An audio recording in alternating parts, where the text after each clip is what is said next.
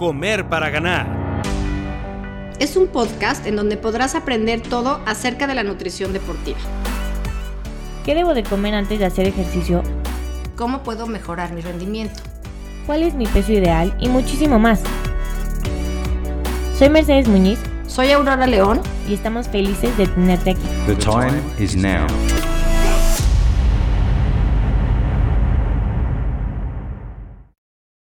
Bienvenidos a Comer para Ganar. Esta semana traemos una invitada que nos, bueno, nos emociona muchísimo. Ahora sí que ya sé que siempre lo digo, pero ella tiene como un especial lugar para nosotras. Entonces nos da muchísimo gusto que esté aquí para acompañarnos. Traemos a Triana, que es una solista principal de danza en el Teatro Etoile Ballet Theatre de Italia. Ella empezó a hacer danza desde los 11 años, nos viene a platicar su historia porque es una historia interesantísima pero ya es profesional desde hace nueve años. Entonces, bueno, le damos la bienvenida para que nos platique todas las historias y anécdotas que tiene el día de hoy para nosotros. Exactamente, Mer. Bienvenidos a todos a un miércoles más en Comer para Ganar. Como dice Mer, este capítulo es especial porque traemos a, como dice, a una persona que queremos mucho aquí en NutriTrain, en especial la quiero mucho, llevo muchos años de conocerla, he trabajado con ella, pero he forjado también una gran amistad la admiro muchísimo como atleta, como bailarina y nos viene hoy a platicar de todas sus experiencias porque me consta cómo empezó hace muchísimos años. ahorita les va a decir, pero su historia es verdaderamente fascinante.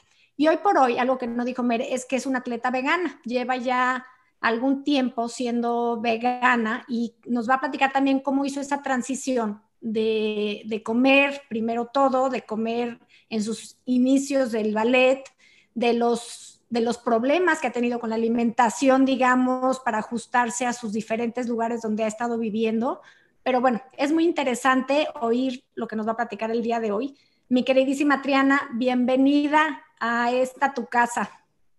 Muchísimas gracias. Bueno, después de la bienvenida que me han dado, la verdad es que me quedo corta en, en, saludar, pero quiero dejar muy claro de antemano, y, y, no es porque estemos haciendo este podcast, que yo no sería la bailarina que soy en este momento si no hubiera tenido atrás de mí hace más de nueve años a Aurora León. Em, como bien dijo ella, eh, Imer, eh, yo profesionalmente llevo nueve años eh, ya siendo parte de, bueno, siendo bailarina profesional en compañías. He pasado por varias compañías ya internacionales y actualmente formo parte de una compañía del norte, el Etua Ballet Theatre en Italia, una compañía nueva que ha sobrevivido al lockdown y que está, bueno, viento en popa hace 15 eh, días tuvimos nuestra primera presentación vía streaming, salimos en prensa, en prensa nacional y tuvimos más de 4.000 espectadores, por lo tanto, bueno, es, es un gran logro eh, poder en este momento eh, ser, ser tan privilegiada de poder estar aquí. Y no estaría aquí si no hubiera trabajado como he trabajado con NutriTrain, el equipo, porque... Mm, yo me gradué en la Escuela Nacional de Ballet de Cuba en el 2011 con título de oro eso es lo que me eh, gustaría, Triana, que empezáramos por el principio. Quiero platicarles que yo conocí a Triana cuando vivía en Cuba. Triana, platícanos un poco a qué edad te fuiste a vivir a Cuba y lo que lidiamos en esos momentos para que Triana pudiera tener acceso a las frutas, a las verduras, a la comida? Pues yo me fui a Cuba, tuve el gran privilegio de, poder ser becada por la Escuela Nacional de Ballet de Cuba a los 16 años recién cumplida.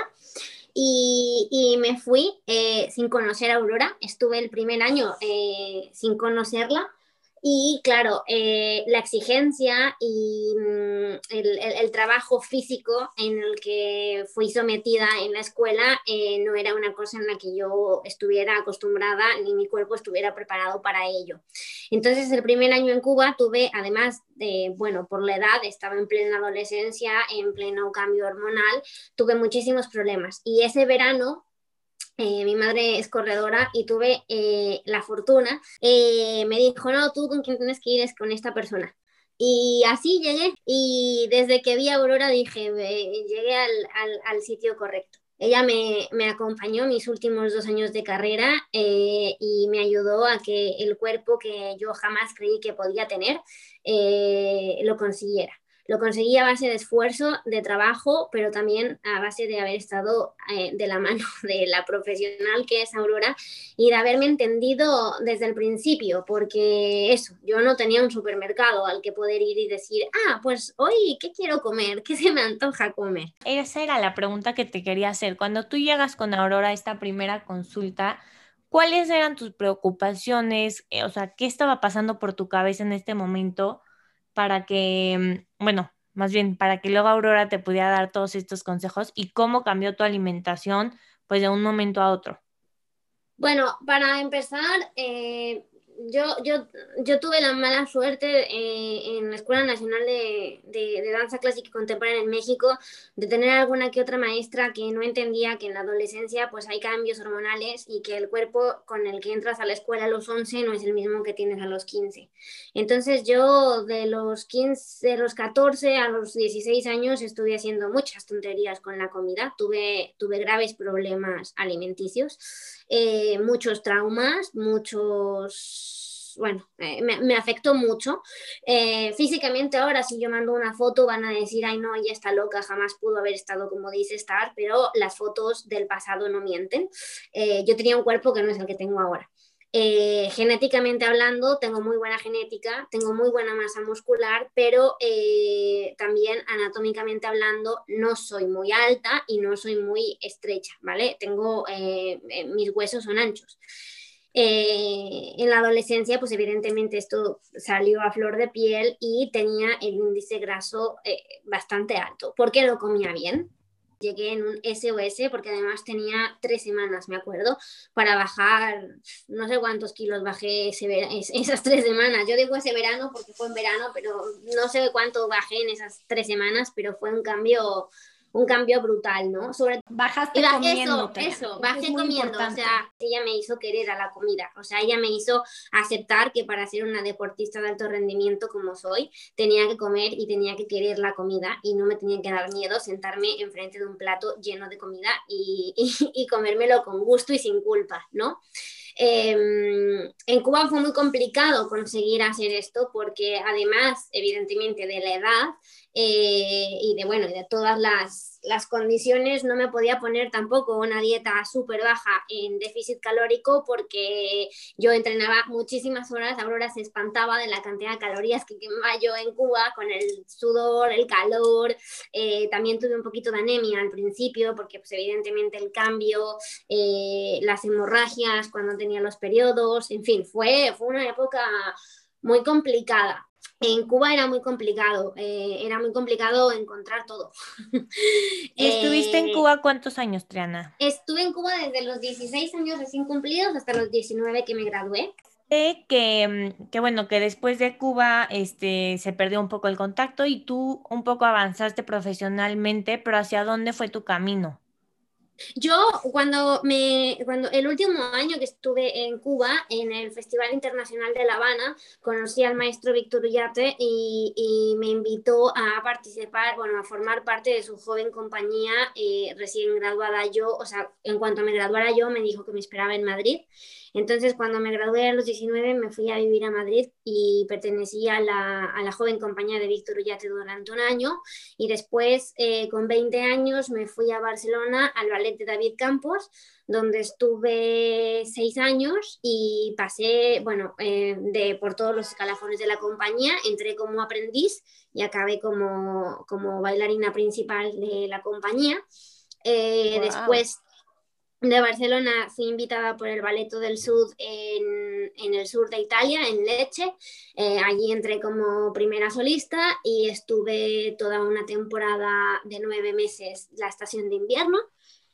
Después me fui a Reino Unido, que era uno de mis sueños por cumplir. Eh, pertenecía a Danceworks London Company como primera bailarina eh, y después entré al Viena Festival Ballet eh, también como primera solista. Eh, pero bueno, desafortunadamente con, con, la cuarentena, el Viena Festival Ballet, después de 45 años de existir, tuvo que cerrar sus puertas para siempre, bueno, porque la situación es es, muy difícil, pero tuve, eh, gracias a la vida, la, suerte de encontrar esta nueva compañía donde estoy ahora, al norte de Italia, y estar más feliz que nunca.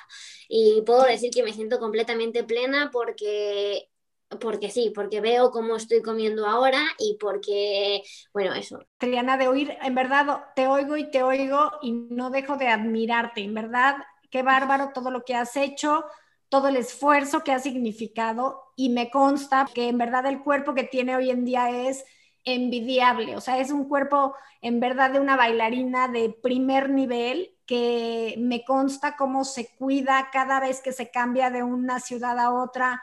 Volvemos a hacer como eh, la estructura de qué es lo que hay, qué es lo que puede tener disponible, cómo van cambiando sus horarios, porque cada vez van cambiando, a veces entrena más, a veces menos. Y en estos años se fue moviendo poco a poco y hoy por hoy es vegana. Entonces es un reto más. ¿Por qué no nos platicas, Triana? ¿Por qué cambiaste y cómo ha sido ese intercambio en, tu vida diaria, no? Sí, bueno, ah, para, resumir, ¿no? Volvemos, volvemos a Cuba. Yo cuando estuve en Cuba em, me exigían comer carne porque, bueno, para empezar la anemia y para continuar, bueno, porque esta eh, bueno, hace, hace 11 años que me gradué en Cuba, pues se tenía la idea de que si no comías carne no tenías proteína, ¿no?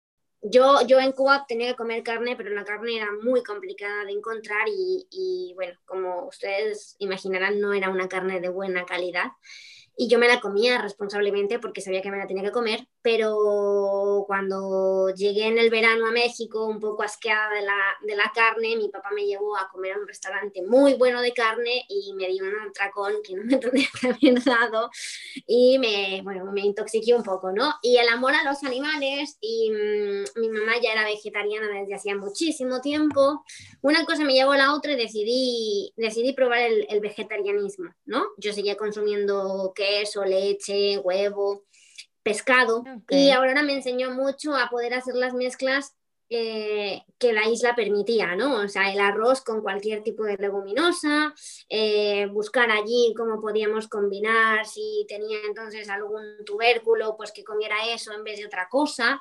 Eh, los últimos dos años en Cuba yo comí bien, eh, estuve contenta, no tuve problemas nunca de peso, nunca me volvieron a fastidiar con que tenía que, que adelgazar, con que tenía que nada. Y el vegetarianismo me, me, llevó justo hace dos años, o sea, en marzo voy a cumplir dos años siendo vegana. Em, yo era vegetariana y, y, bueno, y lo aclaro, ¿no? Me volví vegetariana por, por, principio por amor a los animales. Yo, yo, soy, yo soy amante de la naturaleza, de los animales y creía que era una manera de, bueno, pues de ayudar al mundo, al mundo natural. Y, cuando estaba en leche, al sur de Italia, la leche y, la, y el queso, que yo era, yo era un ratón comiendo queso, em, me excedí y era pues evidentemente mucho más rural, mucho más casero y me empezó a sentar mal. Entonces me acuerdo que me comuniqué con Aurora y me dijo ella, bueno, pues deja el queso y la leche durante 15 días. Por tomar leche de soya 15 días no te va a pasar nada. Yo la leche de soya llevo dos años vegana y sigue sin gustarme, pero la tomo diario. Eh, pero yo decía que yo no podía ser vegana porque no soportaba nada que no tuviera queso y yo sin leche ni queso no, no podía, no me imaginaba, ¿no? Total, eh, la responsabilidad y, y, la necesidad me llevó a tener que dejar los lácteos durante 15 días y me di cuenta que, que podía entrar en el mundo del veganismo y y pensé, ¿por qué no? Vamos a, probarlo. Ya digamos que tenía un 50% hecho. Fui vegetariana nueve años y mm, yo me volví vegana en una transición también de unos meses más en Italia y luego me fui a México. ¿Cuáles serían los retos que tú consideras pues más grandes al combinar eh, tu nutrición vegana, tu alimentación vegana con tu, con tu deporte, con, pues con el ser bailarina, con lo que te exige, las demandas de energía, horarios, que tú pues cocinas, todo. Mira, eh, yo puedo empezar diciendo que desde que me volví vegetariana, a mí, eh, por lo que te cuento de mi, la manera en la que yo, en la que mi cuerpo eh, consume las proteínas y la masa muscular genéticamente hablando que tengo, dejar la carne me ayudó mucho a poder tonificar, pero no crear volumen, porque las bailarinas, pues eso, eh, tenemos que ser estéticas, pero no podemos parecer fisioculturistas, ¿no? Entonces, eh, es muy difícil, es, es, es realmente difícil tener el, el, el, el cuerpo de un canon estético en el ballet. Lo que también me ha ayudado muchísimo ha sido que he encontrado mi, punto perfecto, el, el, cuerpo perfecto de una bailarina atlética, no una bailarina esquelética. ¿no? Creo que hasta cuesta más un cuerpo atlético bailarina que un cuerpo esquelético, porque desafortunadamente pues un cuerpo esquelético es que no se come, ¿no? Literal. Definitivamente. Y un cuerpo atlético pues tienes que tener tus horas y tus cuatro nueces o si entrenaste más ocho y tener tus batidos de, si tienen que ser pues proteína vegetal, en mi caso que soy ahora vegana, pues no saltarme comidas, eh, si me salto una comida porque realmente no tengo tiempo, porque a veces parece mentira que la gente no cree que no te puedes comer una barrita, pero a veces no me la puedo comer, si no me la puedo comer, pues entonces hay que compensar en esta hora y en aquella y no sé qué. Me la vivo comiendo, o sea, comiendo poquito, pero, pero como todo el día. No me salto comidas, como con hambre, con ganas y también los fines de semana, si me quiero comer una pizza o me quiero comer un helado o quiero ir al cine y comer palomitas, lo hago sin ningún problema y, disfruto cada momento. O sea, yo me he reencontrado con la comida de una manera increíble y creo que cada día la disfruto más y cada día le doy más gracias eh, por, por, haberse reencontrado y, y, haber hecho las paces conmigo, ¿no? O bueno, como que me ha dejado yo hacer las paces con ella. Mi querida Triana, me encanta oírte, me encanta oír todo lo que dices. En verdad no puedo estar más orgullosa de ti. El hacer este intercambio a volverte vegano, necesitas estar dedicado, o sea, necesitas pasar horas en la cocina, que me consta que pasas horas en la cocina, tener todo listo para que no te falte nada, ¿no? Y tener todos los días cosas diferentes. Desgraciadamente el tiempo se nos va acabando ahorita, Mer, te preguntar algo más, pero qué gusto y qué orgullo y me encanta tenerte y aquí te espero en cuanto te bajes del avión, ya lo sabes. Triana, qué bonita historia, de verdad es que digo, siento que hay mucho que aprender de todo lo que nos estás diciendo, yo creo que dejas un mensaje súper poderoso para toda nuestra audiencia. Y entonces la verdad que lo único que te quiero pedir como pues como última pregunta, pero en realidad no es una pregunta, es decirte qué consejo le darías a, a tu niña, o sea, a de, pues de 11 años que está lista para empezar a bailar y que se quiere dedicar a un deporte como profesional, ¿qué le dirías? Pues que mientras tenga ganas nadie la va a frenar y que los límites se los va a poner ella misma. Eh, si uno quiere, uno puede, eh, aunque, aunque, aunque te cueste muchísimo y aunque al principio parezca que que todo gira en tu contra o que realmente no las tienes todas contigo, donde hay pasión, hay opción. O sea, mm, siempre se siempre se va a ver la luz al final del túnel cuando realmente quieres algo con todas tus ganas y no te imaginas hacer otra cosa que no sea eso, lo vas a conseguir. Y sobre todo la gente que se dedica a, mm, bueno, que entrega su vida con cuerpo realmente y alma a su profesión, la comida eh, ya sé que está muy dicho, pero es tu gasolina y, hay que aprender a, a, querer comer y a comer bien y a disfrutar comiendo porque eso es lo que tu cuerpo es tu herramienta, ¿no? Igual que un coche lo llevas al taller mecánico pues para que le hagan revisiones eh, si corres coches, pues si, si, corres, si patinas, si juegas fútbol, si bailas, si nadas, pues tu única herramienta es tu cuerpo. Y, y hay que cuidarlo y hay que tratarlo bien. Y cuando lo haces te responde de una manera que no te puedes imaginar. O sea, a mí me sigue sorprendiendo la manera en la que me responde y me reacciona el cuerpo con lo que cada día le doy y con lo que cada día hago. Entonces, eso, los límites no existen, los límites nos los ponemos nosotros y, y en este mundo en el que vivimos y bajo las circunstancias en las que estamos pasando, no darse por vencidos, eh, no dejar de soñar y no dejar de trabajar eh, por conseguir esos sueños, porque si lo soñaste, existe. Hasta me pusiste la piel chinita. sí. Qué bonito, pues felicidades, Triana, una vez más. No, gracias a ustedes, de verdad, y gracias por ser Triana, déjanos tus redes sociales para que la gente se meta y vea tus fotos tan preciosas que tienes. Triana BL21 eh, en Instagram eh, si quizás, bueno, a lo mejor cambio o lo que sea, ya lo haré saber, pero por ahora todo, todo, mi, pasado está allí en Triana BL21. Eh, también tengo muchas cosas veganas, comida, recetas, pero quizás luego hacemos otro Instagram distinto para subir como la otra parte de, de Triana. Pero bueno. bueno muchísimas gracias por estar aquí con nosotras. Y pues una vez más, muchas gracias por acompañarnos y por ser parte de esta familia. A ustedes. Un besazo. Si te gustó este capítulo, compártelo y no dejes de seguirnos en nuestras redes sociales como arroba comer para ganar.